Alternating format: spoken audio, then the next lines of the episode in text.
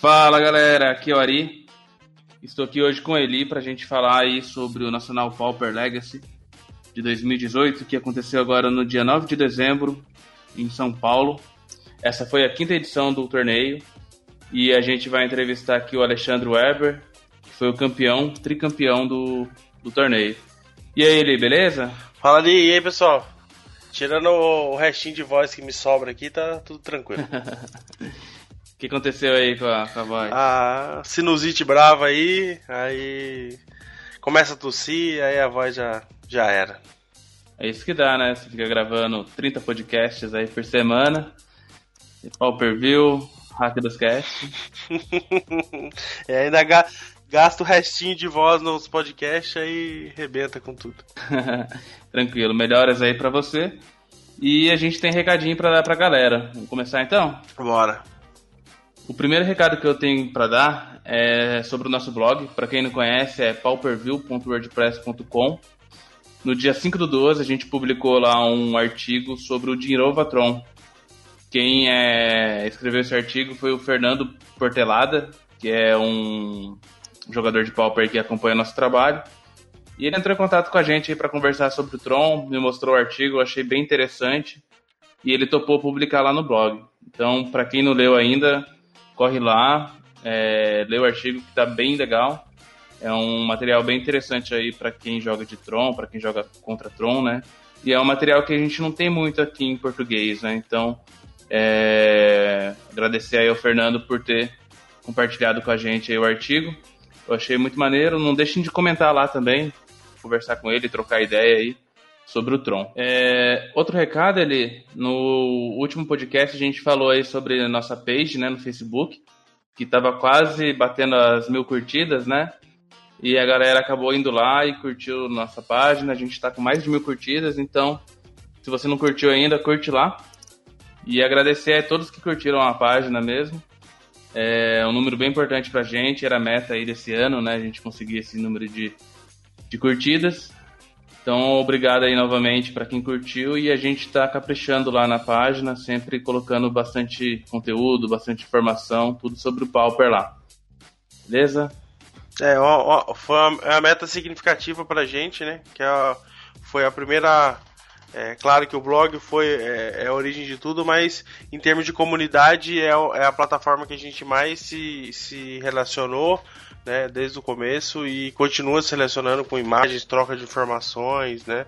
Então, pra gente é um, é um marco importante e, e mais importante ainda ver que vocês estão gostando do trabalho e estão sempre acompanhando, porque esse número só aumentou, né? É isso aí. Então acho que é, acabaram os recadinhos, a gente vai falar então sobre o Nacional Pauper. É, a gente até divulgou no nosso Twitter lá a quantidade de jogadores, né? Acho que foi o recorde esse ano. O ano passado, se não me engano, teve menos. Teve alguns jogadores a menos, né? Que esse ano. Esse ano a gente teve 144 jogadores. A premiação também, acho que foi a maior que já teve no, nesse torneio. Foi de R$ 8.500.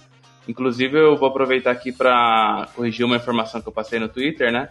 Falando que essa premiação foi distribuída entre os top 16. Essa informação eu passei bem na hora que começou o torneio, mas daí depois eu descobri que é, a premiação ia ser distribuída entre o top 32. Então, assim, em questão de valores, se eu não me engano, eu vou tentar lembrar aqui também, é, top 16 a 32 foi 50 reais, do top 8 ao 16 foi 100 reais, né? E pro top 8 eles acabaram dividindo lá o, a premiação, né? Eles splitaram a premiação e jogaram o top 8 pelo troféu, né? Então, se não me engano, foi 900 reais que ficou para cada um ali do top 8. Não, não, foi, foi isso mesmo que passaram, né? É, a gente não tem todos os, os números ainda, né? É, para quem não, não conseguiu acompanhar ainda, o, o Turco teve um, um, problema familiar. O Turco, para quem não sabe também, é o organizador do, do Nacional Pauper. Ele teve um problema familiar, ele até compartilhou na, na página dele sobre isso. Então a gente tem algumas informações que a gente não tem, né? O, o que a gente tem é o que a gente né, teve o contato lá. mas mais informações a gente não tem ainda, até por isso a gente não tem mais informações das listas, né? A gente não tem o top 8, a gente não tem o, o breakdown ainda, né? Mas essa premiação realmente subiu bastante em relação ao ano passado. É, para o Pauper, né, que é um formato é, relativamente novo e que tem poucos eventos de esporte, é algo bem significativo, né? O pessoal estava bem contente aí de, de poder jogar um top 8, né? É, já sem essa preocupação do, dos valores aí com 900 conto mais, mais rico aí, né? Exatamente. Então é isso, como você disse, a gente não tem é, as listas do top 8 ainda, então a gente não vai divulgar no episódio. A gente vai estar tá divulgando aí a lista do Alexandre, né? Que é o foi o campeão e que a gente vai entrevistar agora. Então a lista dele está aí já no link. Se vocês quiserem clicar e ir acompanhando a lista dele enquanto a gente vai conversando com ele, eu acho bem interessante. Então acho que é isso, né, Eli? Bora chamar o Alexandre lá? Mas antes de chamar o Alexandre para participar do nosso episódio, é, eu queria falar do, do Padrim, né? Que é a, gente já tem essa. Já, já está inclu, incluído aí no, no Padrim, né? A gente já tem um, uma galerinha ajudando a gente aí já, contribuindo com o nosso projeto. Para você que quer fazer parte é, e contribuir aí com, com o formato Pauper e com a gente, então acessa lá www.padrim.com.br barra Pauperview você vai encontrar a gente lá. A gente tem uma, umas recompensas bem bacanas. No, de novembro para dezembro, nós alcançamos a primeira meta, né, que é a melhoria do, do site, né, da, da parte do blog do WordPress. E então o começo de 2019 já vai começar com ideias diferentes aí para a gente é, poder ofere oferecer e, e continuar é, conversando bastante sobre o Pauper aí de uma forma um pouco mais clara, mais bonita e visualmente mais agradável e com algumas ferramentas novas aí. Então 2009, 2019 promete ser melhor ainda do que foi, tá? Então agora pode vir Alexandre.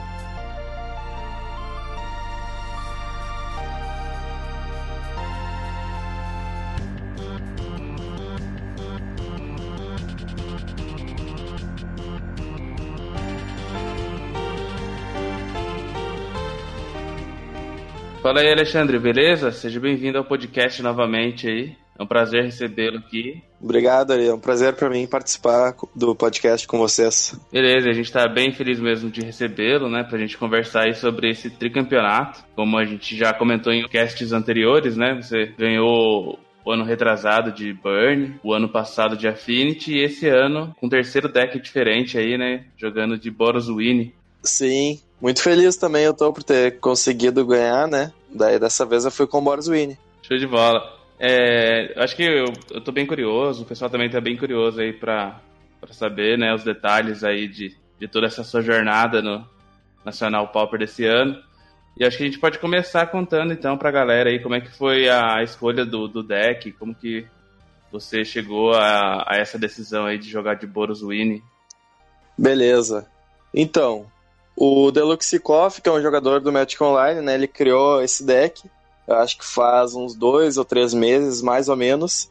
Ele criou o deck, ele ficou em terceiro lugar no Pauper Challenge. E eu, assim que eu vi a lista, assim, a primeira, eu, foi tipo, eu vi a lista, bati o olho, eu vi, é, eu quero montar esse deck. E no outro dia, na, porque o challenge é domingo, né? No outro dia, na segunda-feira, eu já tava com o deck montado no Magic Online. E eu comecei a jogar, eu gostei bastante, fiz bastante resultado, 3-2, 4-1. Gostei bastante, assim, do deck, porque ele, sei lá, ele, ele tem, não sei explicar, mas ele tem poucas fraquezas, assim, por fazer muito token, sabe?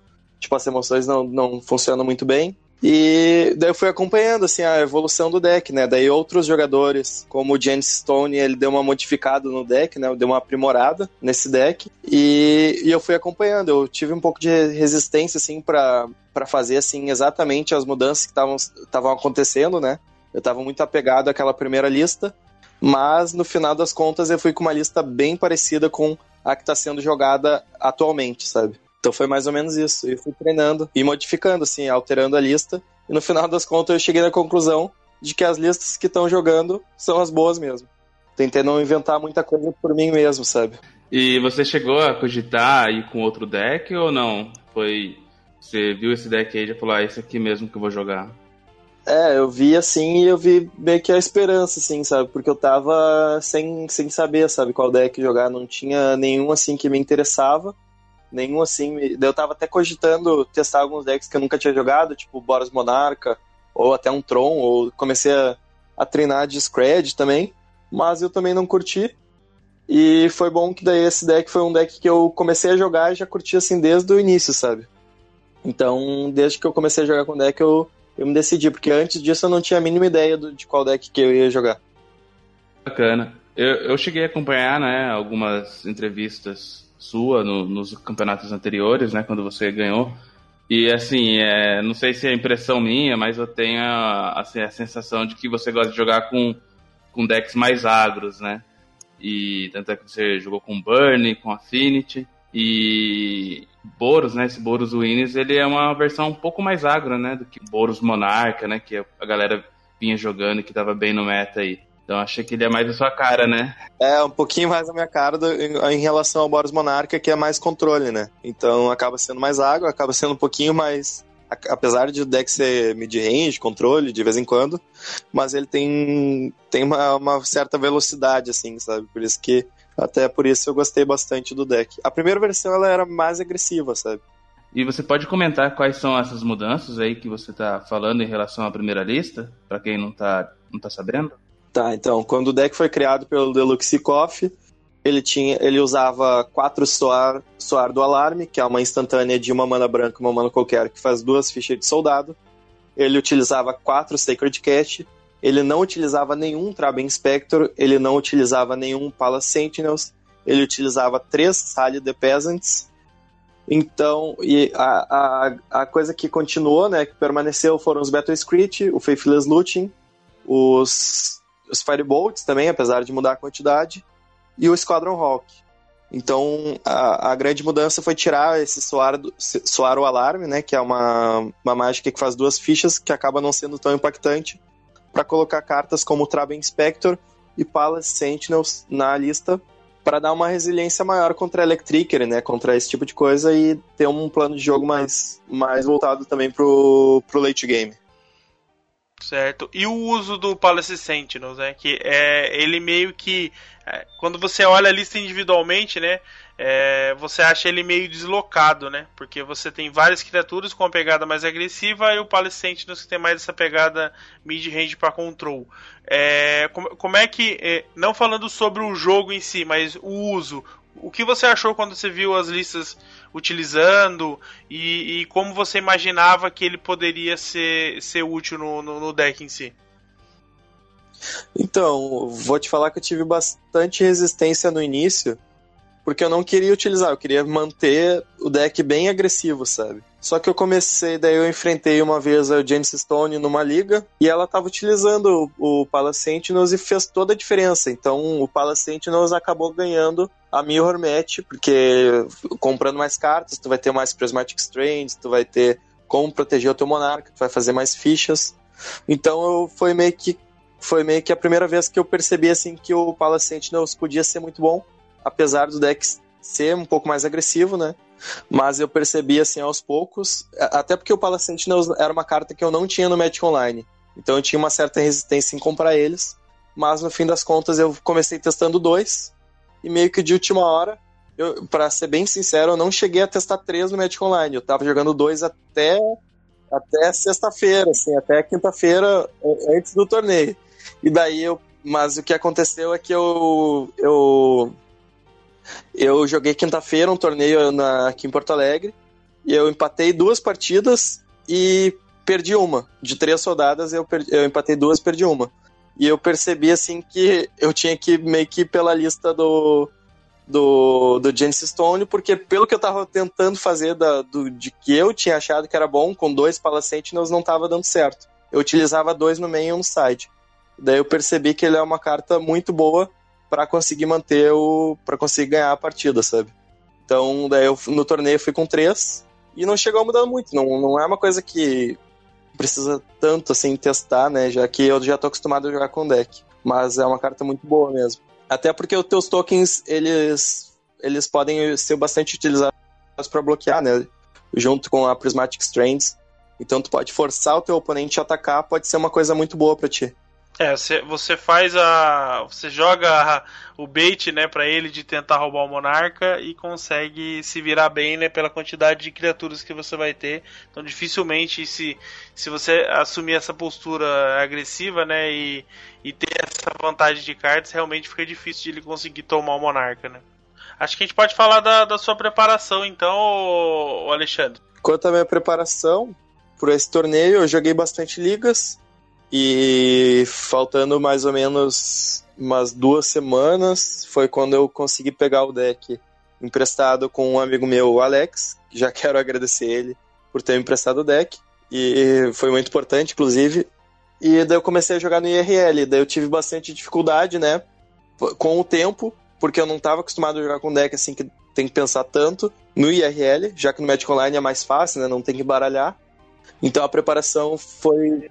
É, a preparação foi mais em questão de saber né, se localizar com o tempo, saber os espaços né, com os tokens, já que às vezes o, campo fica, fica uma bagunça. Então, alguns torneios do IRL me ajudaram a ver melhor essa questão de, de tempo e do espaço. Porque a questão assim de, de, de escolha né, das jogadas eu já estava bem treinado com o Magic Online, que eu estava jogando as ligas amigáveis do Magic Online. É, a gente ia até perguntar, né, sobre essa parte do treino aí, como que foi mesmo, a parte RL Mall, e você acabou respondendo aí. E, e assim, como que você avalia essa preparação? Você saiu aí de Porto Alegre sentindo que tinha feito uma, um bom treinamento, uma boa preparação? Senti que eu tinha feito um bom treinamento, mas eu achava que faltava alguma coisa, sabe? Em questão, assim, de saber jogar um pouquinho mais rápido, que foi uma coisa que eu fui aprendendo também meio que durante, assim, o, o torneio, o próprio nacional, durante o nacional, fui pegando, assim, o jeito do saber, saber administrar o tempo que o deck às vezes demora para conseguir ganhar. Então foi, foi uma coisa que foi durante o torneio mesmo, que eu fui me adaptando melhor ao deck também, sabe? Pegando o feeling no deck no, de forma presencial.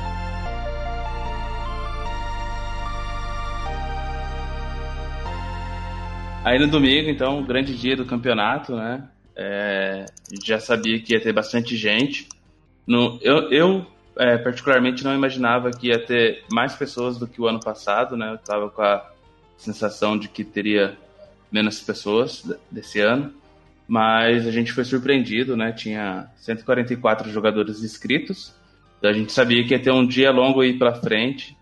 O campeonato até que começou na hora bem perto do que estava previsto, né? A organização foi bem melhor esse ano em relação ao ano passado, então a gente já sabia que ia ter oito rodadas no Suíço, né? E o corte para o top 8. Então vamos falar um pouquinho aí do, da sua trajetória, né? No domingo, todo o caminho que você percorreu aí até chegar ao troféu. Eu tô vendo aqui que a primeira partida sua foi contra o Stomp.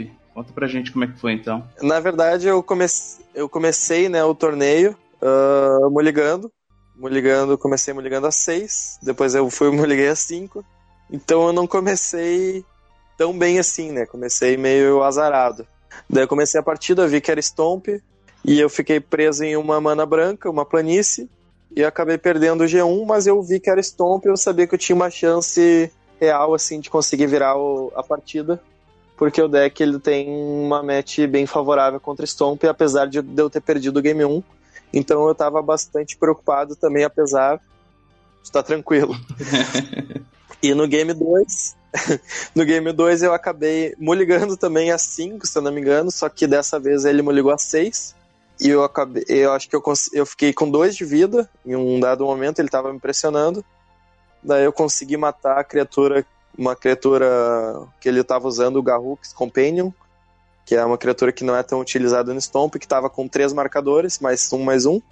Eu consegui dar uma relíquia, e daí eu consegui estabilizar o jogo com dois de vida.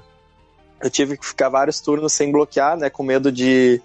de porque ele estava com um Young Wolf, com Rancor, eu estava com medo de, de que ele comprasse duas Vines, alguma coisa nesse sentido, então eu tive que ficar vários turnos assim, sem poder atacar, para poder bloquear. Mas foi tranquilo, eventualmente comprei o Prismatic Strands que, que conseguiram dar uma tranquilidade maior para essa partida. E no game 3, se eu não me engano, foi tranquilo. Acho que é, o problema é que quase foi para turnos, né? Porque tava. Foi, a gente utilizou 50 minutos da partida. Mas, se eu não me engano, foi tranquilo. Acho que o que fez o jogo ficar tranquilo foi que eu consegui utilizar um raio numa criatura que ele estava dando um Hunger of the Pack, né, em resposta. Então ele precisava colocar os três marcadores e eu consegui dar o raio em resposta que fez bastante diferença para conseguir controlar a partida. Daí eu acabei ganhando de 2 a 1 um a primeira. É, você comentou do raio, né? É uma mudança mais recente também no deck, né? Porque algumas listas só usam Firebolt, né? Pois é, algumas listas utilizam só Firebolt. Eu até falei com o próprio James Stone né, sobre isso. Ele falou que, que o deck só joga só no próprio turno, né? Que não, não precisa de raio. Daí eu falei, ah, aí é bom contra Spell Stutter, né? Pra matar Spell Stutter. E o James Stone falou assim, ah, que não, não precisa, só precisa fazer Squadron Rock e tal. Mas eu me sinto um pouquinho mais seguro jogando com dois raios que seja na lista e foi isso que eu utilizei, né, pra, pra, no meu deck. É, eu acho legal você falar a questão de Mulligan, né? A gente sabe que decks agro tem problemas com Mulligan, né?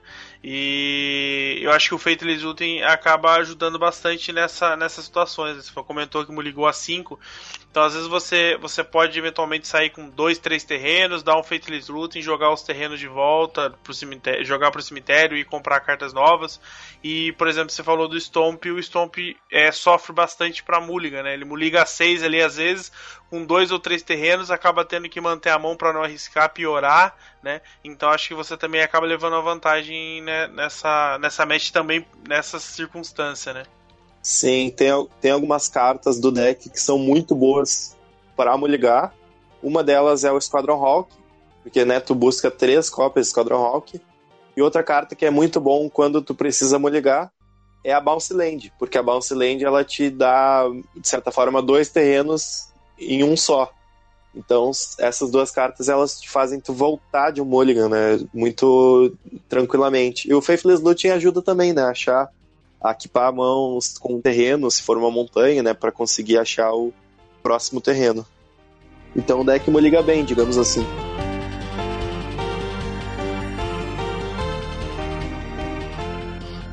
Aí a segunda partida você pegou um Mono White heróico e ganhou de 2x1 um também, né? Como é que foi?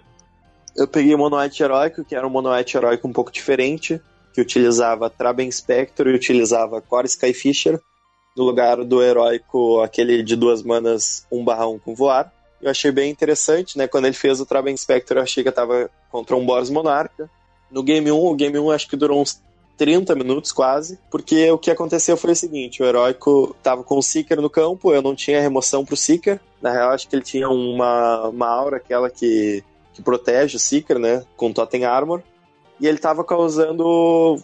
tava ganhando vida todo turno mas ao mesmo tempo que ele estava ganhando vida todo turno, eu estava conseguindo eu estava conseguindo estabilizar o jogo, sabe, aos poucos.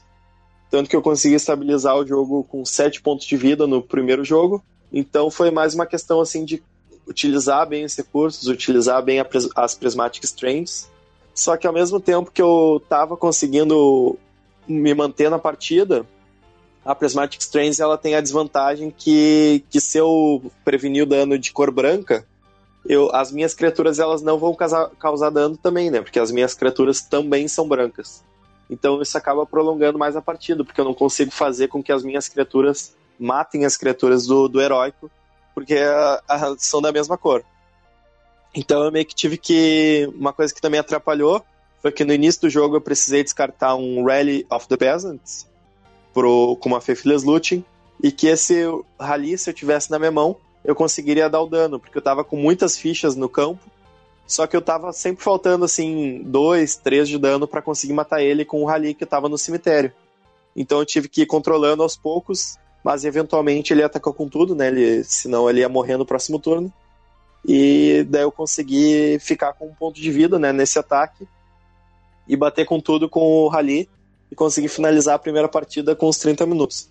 Daí no game 2, o game 2 foi meio zicado, assim, para mim, eu não tava, eu não achei nenhuma prismática, e eu tive que optar, sabe, eu, eu até conseguiria me manter no jogo por mais uns quatro turnos, mas eu ia estar numa posição que não era uma posição de vitória.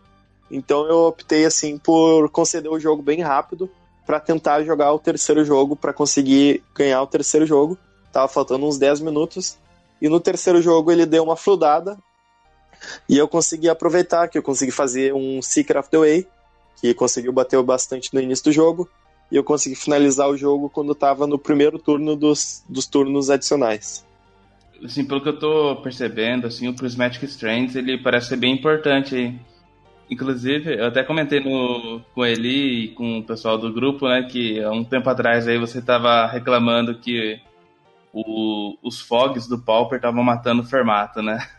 acho que acho que muito por conta desse deck aqui e por conta do, do Tron também, né, que está utilizando bastante é, Moment Peace, né? É, e o próprio Boros Monarca também, o Bedar Pestilência. E, assim, o que eu acho interessante, né, em relação comparação do Boros Winnie com o Boros Monarca é que os dois utilizam Prismatic Strengths, mas com objetivos um pouco diferentes, né? Eu vejo assim que nesse Boros Winnie você utiliza bastante ele para tentar é, manter suas criaturas vivas e, e matar do oponente ali no combate, né? Eu vejo muito disso. Enquanto no Boros Monarcas eu não, não via tanto essa utilização, é mais para manter o, o draw do Monarca mesmo, né? É um pouco diferente. É, tem algumas aplicações. O, o Boros Winnie ele precisa mais do Prismatic Strange, né? Como para def defender as criaturas de Electricity. Então ele utiliza bem mais, assim, sabe? Tanto defensivamente quanto ofensivamente. Então acaba sendo muito bom. E também por causa das Faithless Looting, né? Que o deck utiliza quatro já que o Prismatic Strands, o custo de 3 é um pouco pesado, né, de vez em quando. Então é bom tu poder descartar um Prismatic Strands e não precisar pagar mana, né, a primeira vez que tu vai utilizar. É bom para conseguir parar um pouco da, da agressividade dos decks agressivos do formato. É, realmente é uma das cartas chaves aí do, do deck. É, bora lá então, terceira partida foi um Affinity. Diga aí como é que foi essa então, a terceira Jogo. partida foi contra o Matheus Pan, né, de... Ele é também de Minas Gerais, acho que é divisa com São Paulo. E ele fez top 8 no Nacional do ano passado. Então já, eu já conhecia ele, né, por ele já ter feito o top 8 do ano passado. Daí eu comprometei, inclusive eu já tinha falado antes do torneio com ele, eu tinha falado... Eu acho que foi a única pessoa que eu não falei que eu tava de Boros Winnie, eu falei que eu tava de Boros. E daí ele falou que sabia do que, que eu tava jogando, só que ele não, não sabia exatamente, sabe? Daí a gente jogou. E nessa partida eu cometi um erro, assim, bem, bem ruim, sabe? Que foi o seguinte: eu fiz o Squadron Hawk e eu não revelei nenhum. Eu peguei três Squadron Hawks, só que eu não revelei. Só que eu tive a sorte, primeiro, de estar jogando contra o Matheus, que é um cara muito gente boa. E segundo, que ele estava muito ligado, sabe? Então ele viu que, que eu peguei os três Squadron Hawks virados para baixo, né, no caso meio que deu um bug na minha mente. E eu coloquei na, na minha mão. Então, se ele tivesse chamado o juiz, dava, daria um problema bem grande, sabe? Só que como ele tava muito esperto, muito ligado, ele, tipo, ele pediu para eu mostrar e tal. E eu mostrei as três cartas, que não, não era maldade, sabe? Não tava pegando outras cartas. Daí eu mostrei os Squadron Hawks e ficou tudo bem, sabe? Então, foi bom que ele tava bem ligado. E, e ele teve um fair play, assim, bem, bem grande, sabe? Nessa partida. E quanto à partida em si, foi bem tranquilo. Game 1, eu acho que o, o deck ele veio bem para ganhar do Affinity no primeiro jogo. O deck tem que fluir muito bem, sabe? Tem que vir em Squadron Hawk, no caso, tem que vir pelo menos uma Prismatic Strands, tem que vir algumas remoções do tipo Flame Slash, Journey, e foi bem o que aconteceu, sabe? Então eu consegui ganhar o primeiro jogo de boa, assim, do Affinity, porque o deck veio super bem. E no segundo jogo, o, o, no segundo jogo, o Gorilla Xamã fez bastante estrago, né? Atrasou, matou alguns terrenos vermelhos dele, deu uma atrasada bem boa. E também o deck veio bem contra o, contra a Fint do Matheus Pan. Então, quero agradecer também ele pelo fair play, né? De, apesar de, de eu, não, eu ter colocado as cartas na mão, assim, mas estavam todas juntas, sabe? Então, foi uma coisa bem, bem boa, assim, da parte dele que eu valorizo bastante, sabe? Eu não sei se eu mesmo teria a mesma reação, assim, a mesma, a mesma camaradagem que ele teve comigo. E é interessante porque a gente acaba não discutindo muito isso, né? Porque a gente não tem oportunidade de jogar campeonatos desse porte é, é, com pessoas de todos os tipos, né? Assim, pessoas que entendem e, e, e acabam tendo né, uma, uma atitude bacana, igual foi com você, ou com pessoas que às vezes não têm a mesma paciência ou a mesma serenidade para tratar situações e, e às vezes apela e tal, ou simplesmente joga com, com, com o, livro de, o livro de regras debaixo do braço e chama o juiz e deixa o juiz decidir, né? Eu acho que, é, que por mais que às vezes, às vezes a gente seja penalizado por alguma coisa, é bacana, né, a gente avaliar essas situações é, como forma de crescimento mesmo, né? Porque a gente não, a gente tem poucas oportunidades de jogar um réu competitivo, né? Eu, eu pelo menos, né, jogando Pauper, é, a gente sabe que é o CLM e, o Nacional, então é bacana a gente também né, é, discutir isso e como isso afetou a, a, o seu campeonato, né, Alexandre? O quanto isso modificou a forma como você estava enxergando o campeonato, né? Exatamente. Eu estava muito ansioso porque eu tava, eu tinha vindo de duas partidas extremamente tensas, né? A primeira e a segunda rodada foram extremamente tensas. Então, foi um grande aprendizado, assim, na questão de de tá, de, de tá num torneio competitivo, né? De real competitivo. E, e, e, com certeza serve de lições. Eu sou alguém, eu sou uma pessoa assim que estou melhorando bastante, sabe, como jogador de Magic e tal. E esse tipo de erro é uma coisa que o jogador tem que estar tá 100% ligado para fazer todas as ações corretas, sabe? Não, mas, mas é, é, eu entendo bastante. É, eu jogando o torneio também, você falou de jogar os cinco turnos. Das oito rodadas que eu participei, é, acho que seis delas é, eu joguei os cinco turnos, né? Então, assim, para mim também foi pesado nesse sentido. E, e várias partidas, como as minhas partidas normalmente eram uma das últimas a acabar, sempre tinha um juiz assistindo a, a partida, né? E, e, foi interessante que, que às vezes né, você está ali concentrado no jogo e às vezes você deixa de tomar alguma ação. É, coisa simples, como por exemplo, ah, no passe eu vou pagar dois aqui vou estourar uma pista. Beleza, você vai lá, estoura a pista, tira a pista de jogo e dá o draw, mas você não vira os seus terrenos. Sabe? É tipo assim, é automático, você só tipo, você tem duas manas ou só uma bounce, por exemplo. E tipo assim, beleza, vou. Você vai lá no automático, vai lá e compra e, e, e não vira né? E tipo assim, é, são coisas desse tipo, né, que realmente trazem essa pegada e que a gente precisa, né, colocar em prática e tá se cobrando, né, para poder tá fazendo isso. E isso é, eu, eu, eu com a Ari, a gente conversa bastante, né, em termos de evolução que a gente foi tendo e jogar mais rápido, né? É uma das coisas que a gente sempre se cobrou. E, e, é legal a gente ver essa curva, né? A gente começar a se preocupar com detalhes que há um ano atrás a gente nem se tocava e hoje a gente já tá falando, né? De, de postura, de, de realmente tá cumprindo a regra, de, de revelar, de, de, de falar das fases, né? Que é uma coisa que, que tipo, ah, é, Antep, Draw, é, combate, né? Falar certinho, declarar certinho o que você tá fazendo são coisas que, que, que é bacana a gente tá, tá discutindo que a gente precisa fazer e quem está começando também sentir, né? Como é que funciona essa mecânica e colocar isso mesmo em, em prática, né?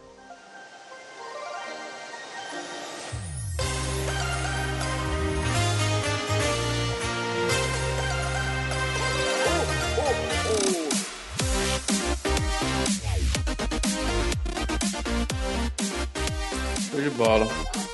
Aí até então, até, até esse momento você estava 3-0, né? E você pegou um Affinity na quarta partida de novo, né?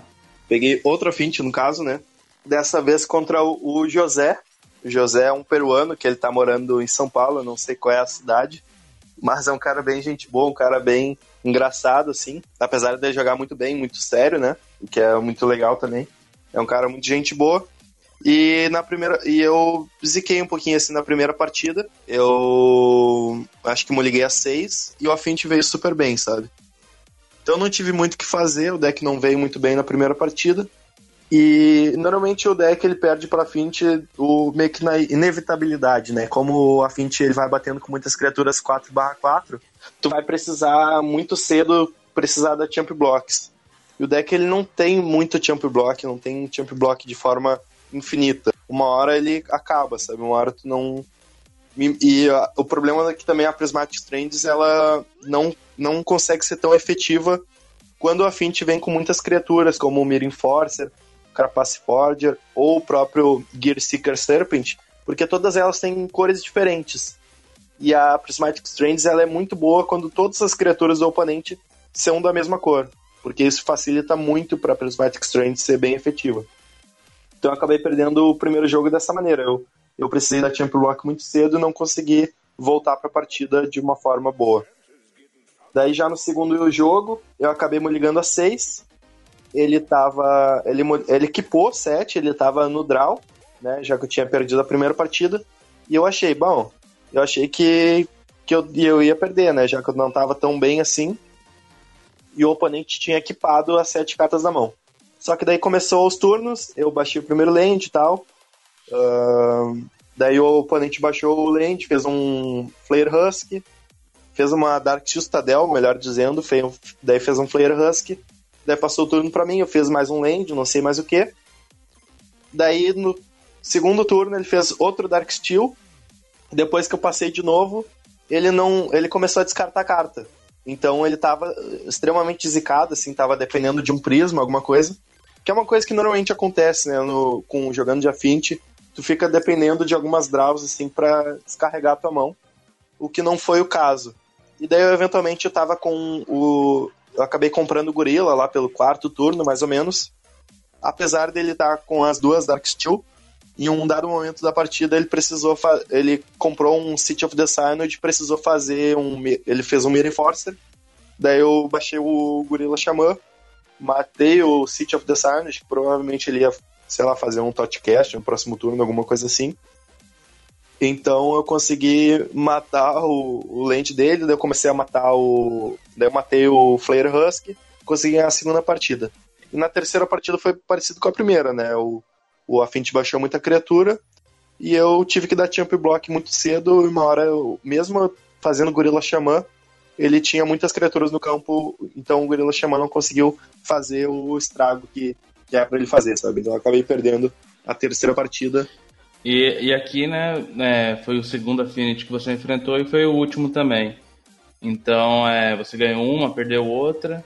Ah, só uma coisa que eu, que eu falei errado. A, o Game 1 contra o Affinity do José, ele acabou dando um fling. Ele acabou. O jogo acabou com um fling, eu tinha esquecido disso. Ah, bacana. É, na verdade, o, ele baixou a TOG e eu optei por não bloquear o Atog, porque se eu bloqueasse com uma ficha de do Battle Script, eu não ia ganhar a partida de qualquer maneira. Ele tava com tipo 15 de vida. E se eu desse Champ Block ali, ia ser muito cedo para começar a dar Champ Block. Então eu, eu tomei o ataque do, do, do Atog e não bloqueei no caso. E ele tinha Fling, acho que era lá no turno 5. Então foi. Eu escrevi errado antes a partida.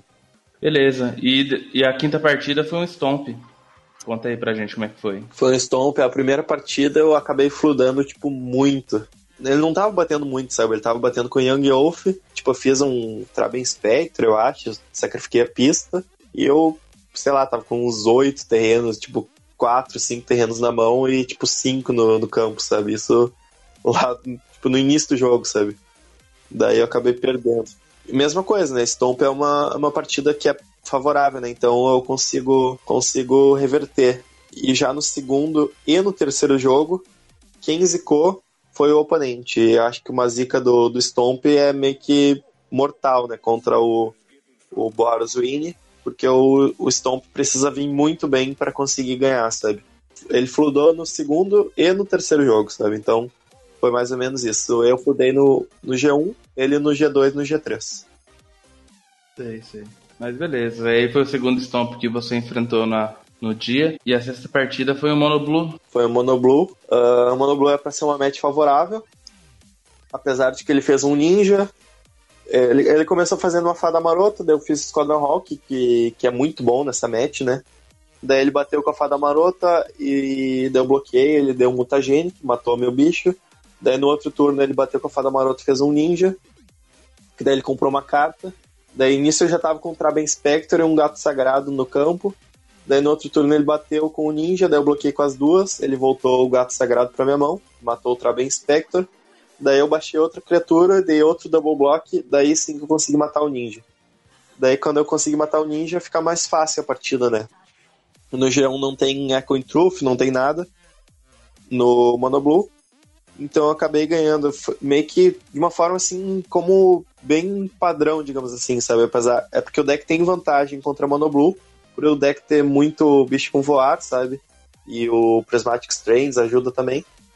E daí eu fiz um Monarca, eu já tava com várias criaturas no campo, ele precisou atacar, e eu, ele, eu fiz um Monarca com. Eu já tava com a Prismatic na mão, sabe? Daí, quando eu baixei o Monarca, ele precisou, ele atacou com tudo, assim, no outro turno, porque ele já tava começando a não atacar, ele tava com o Bone Splitter, ele tava atacando só com o Algor equipado com o Bone Splitter, sabe? Daí, quando eu baixei o Monarca, ele precisou atacar no outro turno, e daí eu consegui matar várias criaturas, quatro, cinco criaturas. Daí ficou mais fácil ganhar o G1. O G2, eu não me lembro agora como é que foi, mas, mas eu acho que foi tranquilo também, sabe? O, Prismatic, o, o Prismatic atrapalha demais, né, os decks monocolor, né, cara? Então, é, a pressão inicial vai acabar acontecendo, mas aí aquele negócio, né? Você tem sempre um bloquezinho e, e pro, pro, pro Monoblue é, é ruim esses blocos, né? Porque é, é ruim para ele bloquear, né? E, e ruim terrível para ele ser bloqueado, né? Porque ele acaba tirando muita vantagem da evasão e ele vai acabar não tendo mais, né? Então, essa, essa, essa combinação de, de, de evasão com o Strands causa um estrago pro Monoblue que, mesmo você não precisando de um, de um Electric de, de main deck, você, a quantidade de tokens voadores, né, Squadron Rock e tal, que você vai fazer, vai, vai atrapalhar demais ele, e aí ele não tem bicho muito forte para segurar o Seeker, né, então você faz um Seeker ali 3-3, ele bloqueia com, sei lá, o Spargolem, você dá um raio qualquer coisa, mata o Spargolem, ganha 4 de vida, matou outro bicho, né? Então, assim, acaba somando demais os problemas para ele e ele não vai conseguir sair disso aí, né? É, é assim que, que ganha do Monoblue jogando com esse deck. Agora eu lembrei do, lembrei do G2. O G2 foi mais ou menos o seguinte, ele fez um... Ele tava meio mal de mana, daí ele fez um Gush, fez um Stormbound, e eu tava com um Prismatic, eu tava cheio de Squadron Hawk no campo, mas ele atacava com o Stormbound e eu escolhia sempre não bloquear, sabe? Eu ia tomando de dois em dois. Eu cheguei até pouco de vida, acho que foi uns 5 de vida, se não me engano. Mas eu tava sempre progredindo o campo, né? Conseguindo, uh, conseguindo tomar o dano com um Prismatic no, no cemitério, caso ele desse um Mutagenic Growth, alguma coisa assim. Então, e daí eventualmente aconteceu aconteceu isso que tu falou, né? De eu baixar, eu, eu baixei um Seeker, ele deu uma bounce, deu um Vapor Snag. Daí no outro turno eu baixei um Seeker de novo, ele deu um Snap. E no outro turno eu baixei o Seeker pela terceira vez, e daí ele não tinha mais bounce. Daí o Seeker bateu uma vez e, e já compensou assim toda essa vida que eu tava perdendo do Stormbound. E foi assim que eu consegui ganhar o, a segunda partida do Monoblue. Show de bola. E, e o Scred, que foi sua sétima partida, é, muda um pouco o cenário ou não? É mais ou menos parecido, só tem a diferença do, do Electric, né, do, do side, que atrapalha bastante, mas a questão assim de jogar, tipo, o Ninja é muito bom nessa partida, é uma forma do, desse deck ganhar, mas o deck tem bastante forma de bloquear o Ninja, né, mas o que aconteceu nessa partida contra o Scred foi que ele zicou de mana vermelha, ele não achou a, a montanha, ele ficou em dois terrenos os dois jogos, enquanto meu deck progrediu, sabe? Colocou muita coisa na mesa e ele já não tinha muito o que fazer e não. E os Delvers também não fliparam, então foi uma zica assim bem grande da parte dele. Uhum. Eu até encontrei o. Foi o Luiz, né, que você enfrentou. É, eu até encontrei ele logo depois dessa partida aqui, eu tava, tava perdendo lá, né? tava comentei com ele, nossa, tá feio o negócio. Daí ele também falou que já, já sabia, né, que ia enfrentar Boros, então que era uma partida complicada e ele não tinha muito o que fazer. Aí vocês foram pra, pra oitava, né? Você já tava no top 8 e eu vi bastante gente que já tava lá dando ID, né? Pra para poder descansar um pouquinho antes de ir pro top 8. Foi o que aconteceu com você, né? Foi o que aconteceu. Daí as três primeiras mesas já estavam, todo mundo tava 6-1. E daí a gente empatou os, daí os seis primeiros já estavam classificados pro top 8. E daí tinha mais duas vagas para serem disputadas. Daí deu para conversar um pouquinho mais, sentar um pouco nas mesas ali, conver... acabei conversando com o pessoal.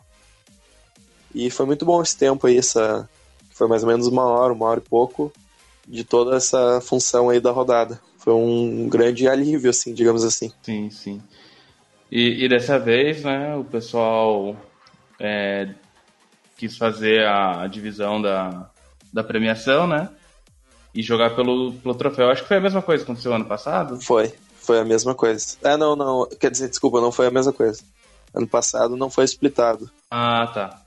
E esse ano foi splitado e jogamos pelo troféu. Só que todo mundo jogou, né? Todos os oito jogaram. Ah, e esse ano começou mais cedo também, né? Então não foi é, que nem o ano passado, que estava bem mais tarde. Né? Começou mais cedo, acho que foi É, o, a, o final de tudo foi 11h30, né? No ano passado não lembro, acho que foi meia-noite e pouco. É, foi, foi bem mais tarde. E, e, conta então pra gente como é que foi esse top 8 aí. É, já tava feliz já de estar no top 8? Tava confiante que ia levar o troféu também?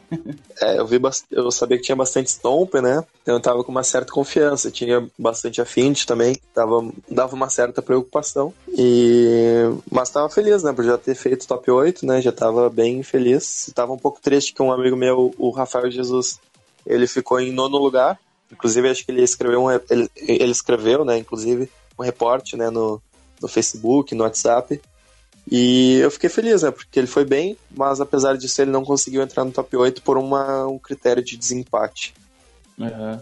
Daí no top 8, na primeira partida, eu acabei enfrentando um jogador de UB controle, que, que até ele chegou a comentar para mim, assim, que é uma match difícil para os dois, sabe? É, é tipo meio que o deck que ele não queria enfrentar e ao mesmo tempo é o deck que eu não queria enfrentar, sabe? Uhum. Foi 2 a 1 um para mim. O primeiro jogo, o, o que é bom nessa partida para mim é o Monarca. Então eu consegui fazer o Monarca no primeiro jogo. Ele tinha um Gurmag que eu ficava dando uns Champ Blocks, mas eu eventualmente comprei bastante carta e consegui consegui ganhar a partida. Ele não comprou o Evencar Justice. Ele fez, acho que só o Drifter e tal. Mas eu consegui comprar mais carta do que ele por causa do Monarca. Game 2 eu acabei fludando bastante. Inclusive o jogo meio que acabou ele fazendo um Nurez e eu mostrando quatro terrenos para ele, tipo, as únicas cartas que eu tinha na mão, não tinha nada no campo. E eu acabei perdendo o segundo jogo. E o terceiro jogo foi mais ou menos parecido com o primeiro. Eu fiz um Monarca, ele anulou. E daí eu tava comprando carta, tava colocando bastante pressão na mesa. E eu acho que ele tava segurando um Evincar também, que ele queria fazer o buyback e ele não estava comprando os terrenos para fazer o buyback. E daí eu consegui fazer o segundo Monarca, que daí o segundo Monarca resolveu e começou a me dar bastante vantagem de carta que conseguiu fazer eu, consegui, eu ganhar a partida, assim, depois de vários turnos. Essa seria uma partida que se eu jogasse no Suíço, eu com certeza empataria. porque assim, demorou bastante tempo. É, no top 8 não, não tem tempo, né? É. É, e, e empate no, no Suíço é bem ruim, né? Te deixa bem para trás. Igual ele que empatou três vezes. Tudo que eu menos queria era empatar. É. é, bacana, bacana. Aí você ganhou, beleza. É, enfrentou ele aí, o Monarca parece que foi bem decisivo na partida. E você foi jogar contra o Scred de novo. O mesmo Scred, né, que você enfrentou no Suíço. Mesmo Scred que eu enfrentei no Suíço. O G1 ele zicou também de terreno vermelho, então não tem muito o que falar, sabe? O, foi mais ou menos parecido com o do Suíço. Ele zicou e não teve o que fazer. Eu consegui progredir o campo, né? Uh, ao longo dos turnos. E daí já no, segundo, no jogo 2 foi um pouquinho mais complicado, né? Ele baixou, fez Delver, flipou Delver, baixou Stormbound, conseguiu baixar bastante bicho. E ele foi acumulando cartas na mão. E eu consegui fazer dois encantamentos, aquele que eu esqueci o nome agora, que dá mais zero, mais um para todas as criaturas, né? O, o Lume Field, né?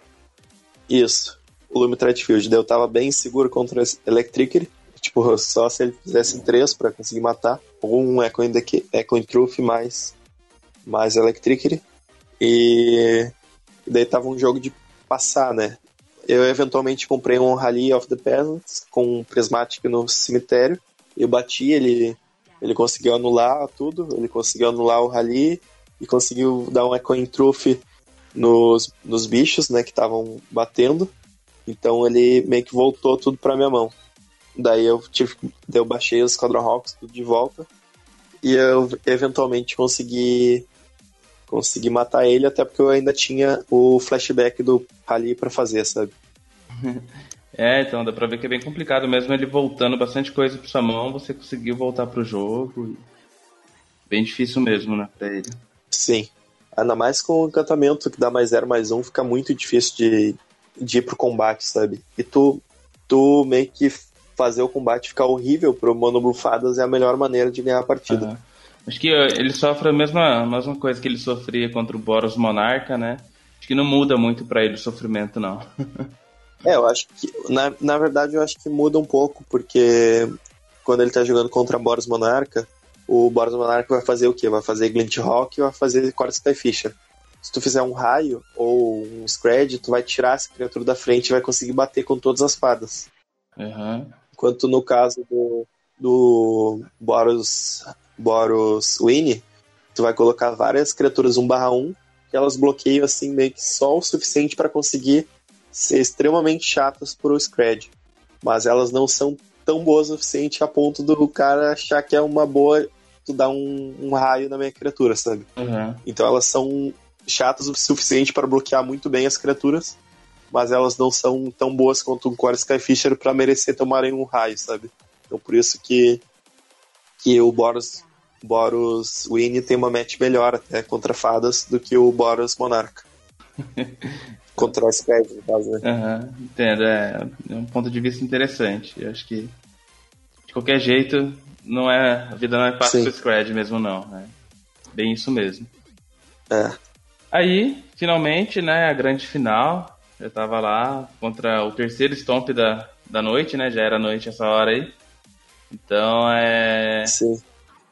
Acho que você não poderia querer um deck diferente na final, né? Quando você olhou o top 8 lá, acho que essa era a partida que você mais queria, né? Imagino eu. É, eu tava feliz, o cara já tava garantido, né, no, na final, já sabia que era contra ele. Uhum. Então eu sabia assim, que a minha chance era bem grande de ganhar, de ser campeão, né, se eu fosse pra final. E por acaso você já tinha enfrentado esse Stomp aí ou não? No suíço? Não. Ah, tá. Tá, era Stomp diferente, né? Stomp diferente. E como é que foi a partida? É, foi uma partida bem tranquila, ao contrário dos outros Stomps que eu enfrentei no suíço. Eu não ziquei, eu vim com uma mão bem padrão, assim, bem ok, que é fazer Seeker, fazer Esquadrão Rock, ter Prismatic desde o início do jogo, que normalmente, se tu, se tu tá com Prismatic desde o início do jogo, tu consegue controlar o jogo de uma maneira muito fácil, sabe? Então foi bem o que aconteceu, sabe? Foi uma partida que durou pouco tempo, foi contra o Taik, que até parabéns para ele até por ter ido na final, parabéns para todo mundo que jogou o, o, torneio, né? Mas mas foi tranquilo, sabe? Porque o deck veio bem e o Stomp veio bem, sabe? Só que quando o Boros Winnie vem. vem. tipo normal, sabe? Curvado e tal, faz, faz mágica no turno 1, faz mágica no turno 2, turno 3, turno 4. O Stomp simplesmente não tem como ganhar. É, eu, o que eu acho importante aqui é realmente a gente frisar o fato de do Stomp novamente fazer um bom resultado, né?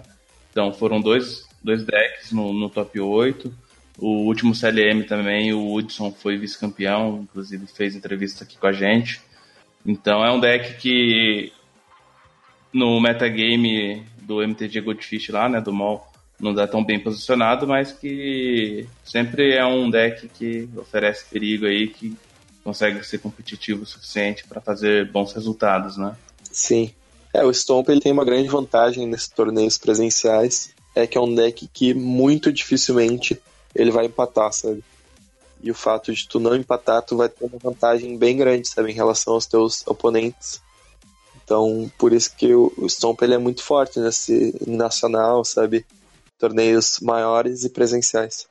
É, aqui entra aquela, aquela discussão que a gente teve lá no, no começo, né? Que o, o Ari. No começo, não, né? no meio, que o Ari falou do, do Prismatic, né? O fato da, das fog atrapalhar bastante, né? Eu acho que um dos motivos do, do Stomp ter caído bastante né, no mall e ter, é, teve que se reinventar, né, jogando com o Wild Mongrel, por exemplo, para poder fugir do, do, do Strength, é, mostra o quanto é, ainda é um deck forte, né?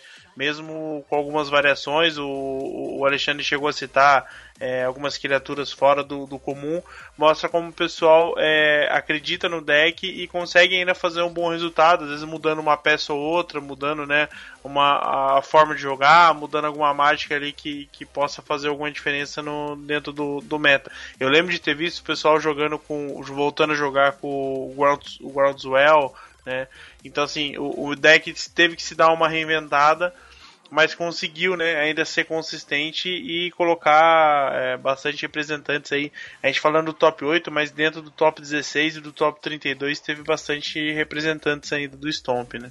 É, muito interessante mesmo. Acho que o deck foi super bem, sabe? Acho que o deck, como tu disse, ele se reinventou e foi muito importante, sabe, para conseguir combater esse, esse meta de, de Boros Monarca, de Scred, é um deck que consegue se adaptar. Só confirmando, o ele lembrou de uma coisa importante, né?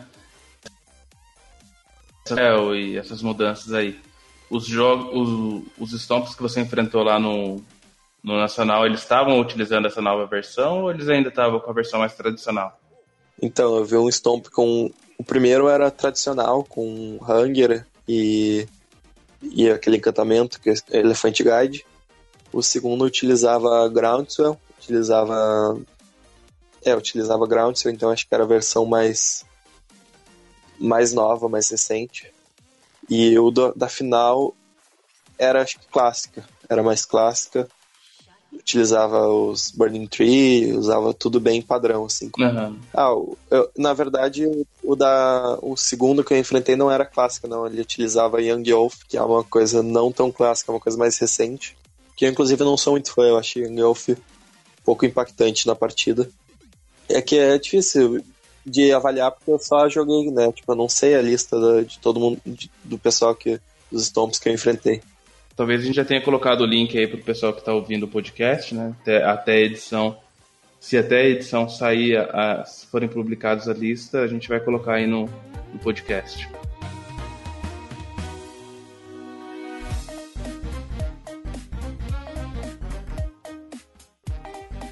Bom, eu acho que então é isso. A gente finalizou aí todo o seu reporte do, do, do campeonato, todas as suas partidas. E assim, só para fechar com, com chave de ouro aqui, a gente queria saber assim uma breve é, análise, né, em linhas gerais, assim, o que, que você achou do seu deck? Se foi uma boa escolha mesmo, melhor escolha? Foi, foi uma boa escolha, porque ele, ele é muito bom contra deck agressivo ele é um deck que, apesar de muita gente não conhecer, né, o que é uma vantagem, muita gente conhece um pouco, sabe? Jogou duas, três vezes contra o deck, sabe? Então não, não sabe exatamente como que o deck se comporta e acaba sendo uma grande vantagem. Mas o deck ele tem uma estratégia bem sólida, sabe? O Prismatic Strands realmente é roubado, realmente é muito forte contra os decks agressivos. Então eu acho que foi uma boa escolha. Eu acho que também Affinity e Stomp também eram boas escolhas, sabe? Como tinha decks muito agressivos, eu acho que o próprio Affinity contra Stomp é uma match parelha, sabe? E, então eu acho que essas três eram as melhores escolhas: Stomp, Affinity e. E o meu deck, no caso, que eu acho que só tinha dois jogando com esse deck.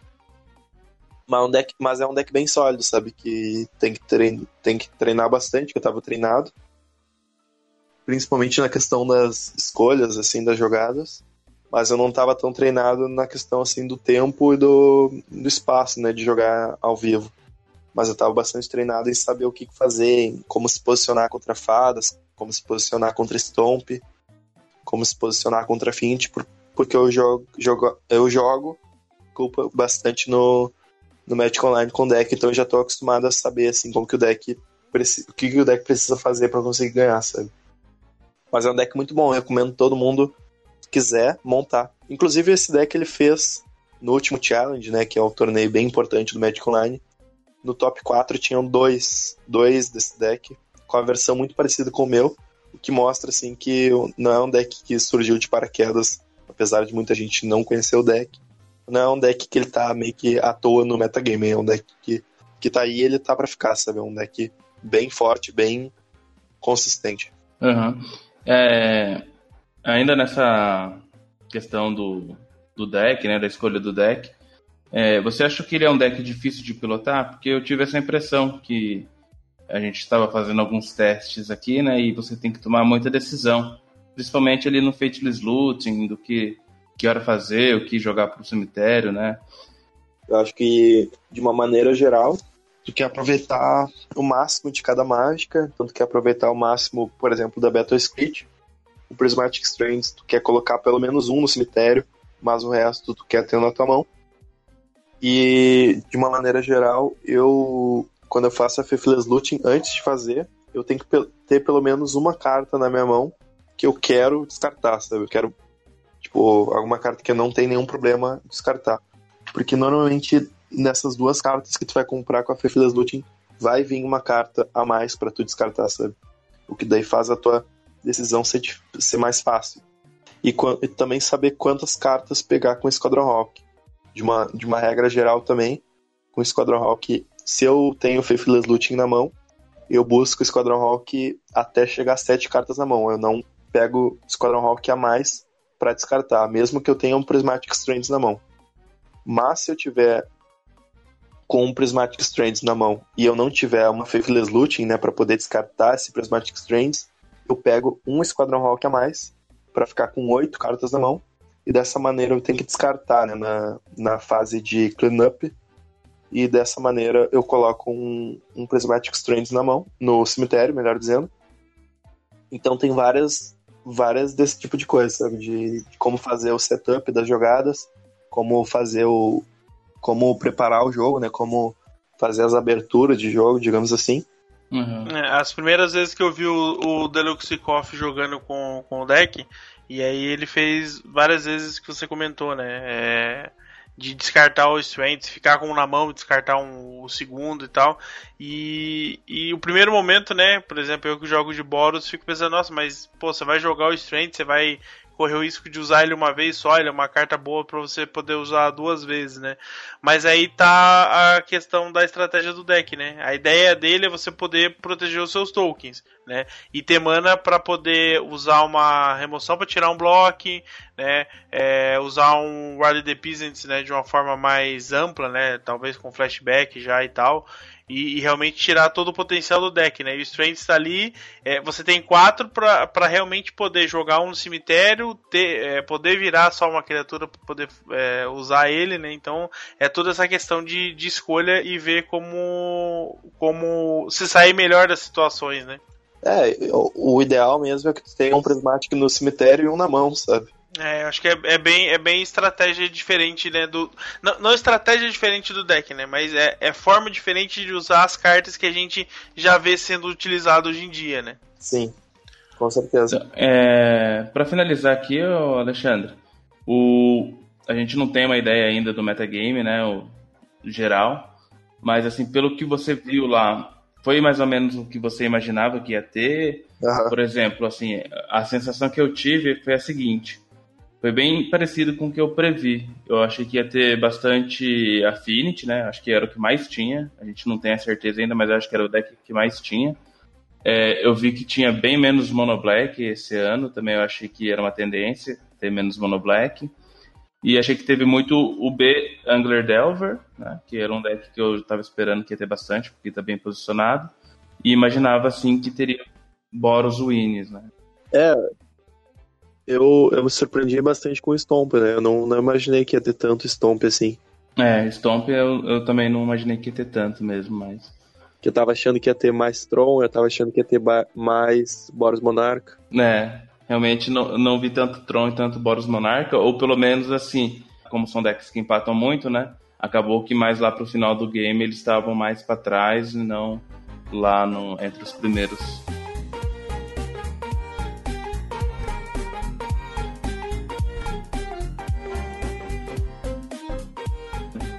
que, assim, para finalizar, assim, eu queria parabenizar o, o Alexandre, né, pelo, pelo resultado. Também queria parabenizar a organização, né? A gente viu que evoluíram bastante em relação ao ano passado. É, questão de horário, questão de organização mesmo. Então, é, eu acho que isso é bem importante para quando você vai jogar um campeonato grande, né? Você está querendo fazer um bom resultado. Então, acho bem importante que tudo saia conforme planejado, para que não tenha nada é, que te estresse e acabe tirando seu foco ali. Então, é, aproveito para parabenizar, né?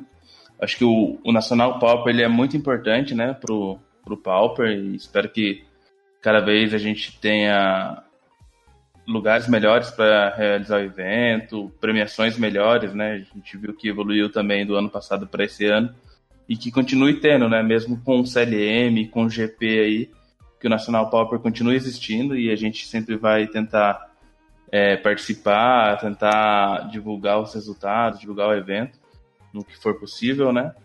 E, e o Alexandre está realmente de parabéns, tricampeão, é um, é um feito assim que acho que não caiu nem a ficha ainda para você, mas pô, é, é um feito muito grande no Pauper. A gente que, que joga Pauper assim tem você como referência mesmo. Parabéns novamente aí, terceiro campeonato seguido, com um deck diferente. E realmente foi um prazer te conhecer lá, né, pessoalmente. E espero que a gente se encontre mais aí nos próximos eventos. Alô? Ficou emocionado, coitado. Não, é. Você tá, tá ouvindo, Alexandre?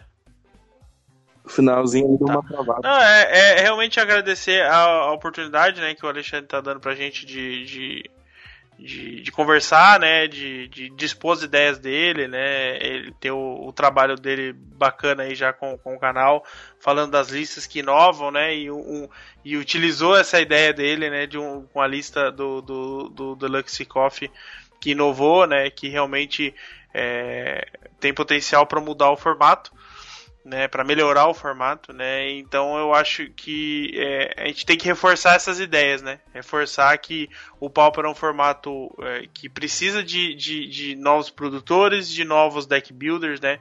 De uma nova, uma nova safra aí que realmente é, é, faça com que o formato continue evoluindo e traga novas discussões né, para a gente poder participar de eventos, cada vez mais eventos e, e campeonatos para a gente poder tá fomentando aí o formato no, no, no Brasil inteiro, né?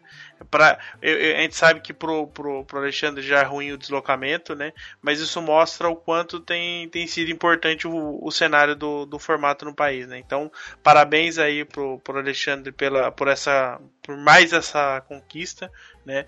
E que as outros, os outros jogadores não desanimem não, né? Não é porque o Alexandre tá ganhando todo, todo ano não que outra pessoa não pode ganhar não, tá? É, com certeza, Eli. Eu ouvi, ouvi ali o que o Eli falou, faço das palavras dele também as minhas, né? Eu agradeço a organização, agradeço também os juízes ali por ter, ter apitado o torneio. E também eu quero agradecer também vocês pela oportunidade de estar aqui, né, no, dando, conversando com vocês nesse podcast. E agradecer também pelos parabéns que vocês estavam, que vocês me deram, né, por ter ganho. E eu concordo contigo, acho que todo mundo que, que se esforçar, assim, que, que achar que tem um, um potencial bom, assim, um entendimento do metagame, que tá praticando bastante, tem a chance de, de conseguir ganhar, sabe? Acho que não, não é para desanimar, não, de maneira nenhuma.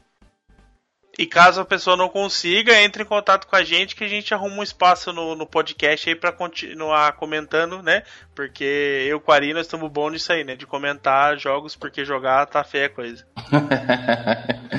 Pô, que isso, ele fez um bom resultado até ele. Eu que tô. não tô representando aqui. Ele tava nas primeiras mesas lá do, do torneio. Tava vendo lá, tava vendo. É, ô Alexandre, é, por acaso você tá, é, pretende fazer algum conteúdo sobre o Boros no seu canal ou sobre o Nacional? Então, amanhã eu pretendo gravar uma gameplay, pretendo jogar uma liga. Eu, eu ia fazer uma deck tech também, eu ia fazer um sideboard guide, que talvez eu faça, mas eu tava meio travado assim para fazer, eu não sabia muito bem como falar. E daí eu acho que gameplay fica mais de boa, sabe? De flui mais, sabe? As, os comentários e tal. Porque eu não sabia também muito bem a abordagem, sabe? Como eu acho que vai ter bastante gente assistindo dessa vez nos meus vídeos, assim, muita gente pela primeira vez. eu não sabia se eu fazia, falava assim de uma maneira assim mais didática, sabe, explicando tudo bem direitinho, lendo as cartas, sabe, ou se eu fazia uma abordagem assim mais para quem já tá acostumado, sabe, já conhece o formato. Mas eu vou fazer uma gameplay, sabe, explicando e tal. E eu vou deixar os, as coisas assim de falar sobre o deck mais para aqui, né, pro, pro, pro, nosso podcast, que eu acabei falando um pouco sobre o deck. E também com a entrevista ali com o Gilmore, né, do, do Match Competitivo, daí eu vou falar mais sobre o deck nas, nesses outros meios. E vou só jogar. Mas tem que fazer alguma coisa, né? O pessoal tá, tá, tá quase que tá querendo muito, sabe? Então, se eu não fizesse nada com o deck, seria um desperdício muito grande de visibilidade e tal, de Tranquilo. Então a gente vai deixar o canal, o link aí pro seu canal aqui no, na descrição do podcast pra galera ir lá e a gente ver esse conteúdo aí que você tá pretendendo fazer. É, então é isso. É, a gente vai finalizar aqui o podcast com o Alexandre. Mas como ele foi tricampeão, a gente não é fantástico, mas a gente vai deixar ele escolher a música. Hoje a gente não vai ter a musiquinha do Luigi, né? Do Mario. Vai ter a musiquinha que o Alexandre escolher. Qual que foi a música, Alexandre? Então, escolhi a música no sapatinho do Criolo. Demorou, então. Espero que, que soe bem no, no, podcast. Eu, eu curto bastante a música, mas não sei se o pessoal vai curtir também. Espero que curta. Bom, é, se o pessoal não curtir a música, é só eles ganharem três vezes o Nacional que eles podem escolher outro. é isso aí. Demorou? Valeu, Alexandre. Parabéns, você merece, mano. Falou chegar, conquistar, respeitou. Sapatinho, eu vou. Pra chegar, conquistar, respeitou.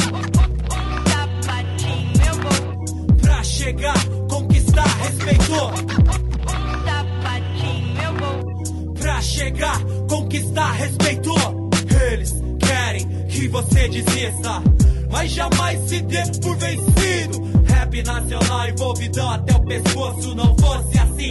Ai de mim, só tava o osso, então eles querem que você desista, mas jamais se dê por vencido. Rap nacional envolvido até o pescoço, não fosse assim.